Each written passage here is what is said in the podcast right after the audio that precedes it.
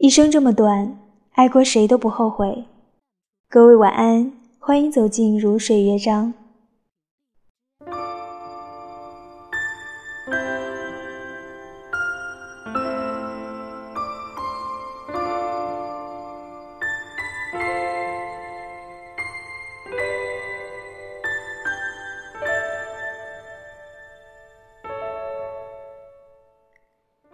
杨绛先生一百岁时感言：“我们曾如此渴望命运的波澜，到最后才发现，人生最曼妙的风景，竟是内心的淡定与从容。”单身的人是有很多时间的，我常常一个人去看通宵电影，在时而漆黑、时而光影浮动的放映厅里坐上一整夜。人过十二点以后是最敏感的。最寂静的时候，能感受到灰尘落在肩上，听到空气中最细微的电流声。厌倦了，就把座椅放平，蜷起腿，闭上眼睛。电影的情节总是很容易让我重回旧梦。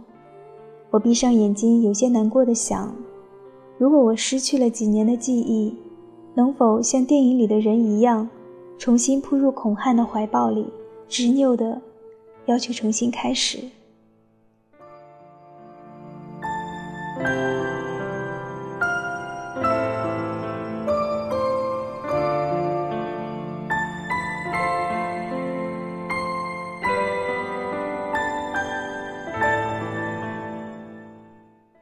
他们说，我对孔汉的爱全是基于他曾经费力制造的浪漫，所以这样的爱并不真诚。无可否认，直到今天，我都无法忘怀我们第一次约会。他牵起我的手，走进一间西餐厅，让我对着酒保笑，您来两杯免费的红酒。而这间餐厅的名字就叫做酒窝。每晚九点三十以后，可以凭酒窝换酒喝。孔汉对我眨眨眼睛，干得漂亮，姑娘。他说：“姑娘时是地道的金片子，好听透了。”以后的每一年重要的日子都在那里度过，那是我最快乐的时光。他换上白衬衫、黑西装，我着一条银粉色的连衣裙，被酒浸过的脸像披了一抹晚霞。歪歪斜斜地从小石坡上走下来，笑声散落一地。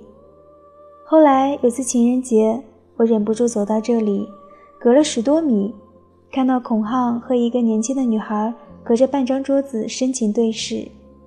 烛光、高脚杯、流淌的大提琴、法国梧桐，他曾在这里教我红酒杯的握法。帮我切牛排，送我珍珠耳环，撩起我的长发，在后颈印上一吻。不念过去，不念过去，我落荒而逃。从此以后，再也没有去过那个餐厅，不管我心里有多么想念他。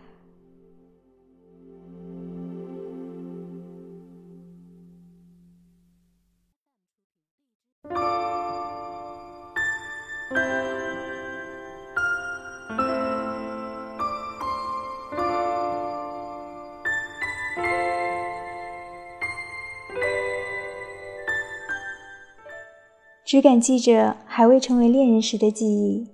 有一个冬天，他来看我，雪刚停，陪我出去走走。我们在一个烧烤摊坐下，摊主是东北老爷们儿，热情地推荐他的秋刀鱼。那天真的是冷啊，秋刀鱼有些焦，但我仍然记得那一口冒着热气的秋刀鱼，滋味真的是美透了。现在反复的回想，渐渐发现。原来那个时候已经有隐喻，拿手的菜都有失手，以为能走一生的人，在半路收回了脚。分开后和孔汉生活在同一座城市里好几年，这么小的一座城，竟也能完全淹没两个人。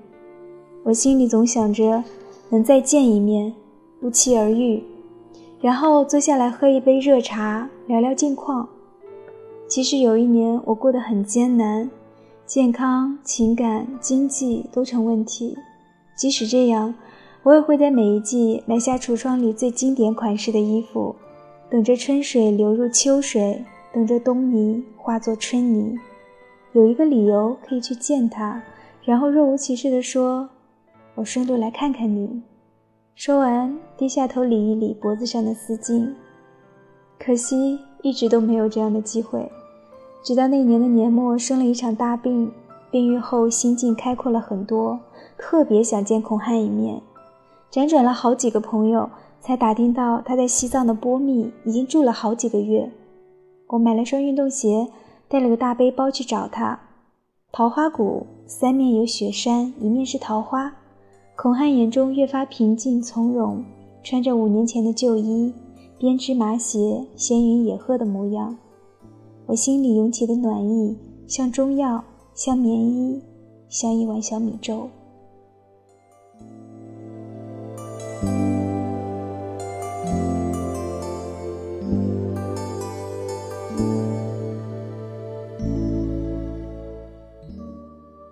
其实。我能接受我已经不爱彼此了，也可以接受我们分手多年。我说服不了自己的是，曾经最亲密的人突然就变成了最陌生的人，让相爱的那几年变成了无家可归的孩子。我一想起就难过的喘不过气，又是心疼又是委屈。可是，在五年后，在目睹人间的诸多疾苦，在劫后余生以后，重见孔汉。我的心一下子平静的不像话，找到了睡眠般深沉的安稳。他在光阴里成为故事，而我曾是他的朗读者，这样就已经够了。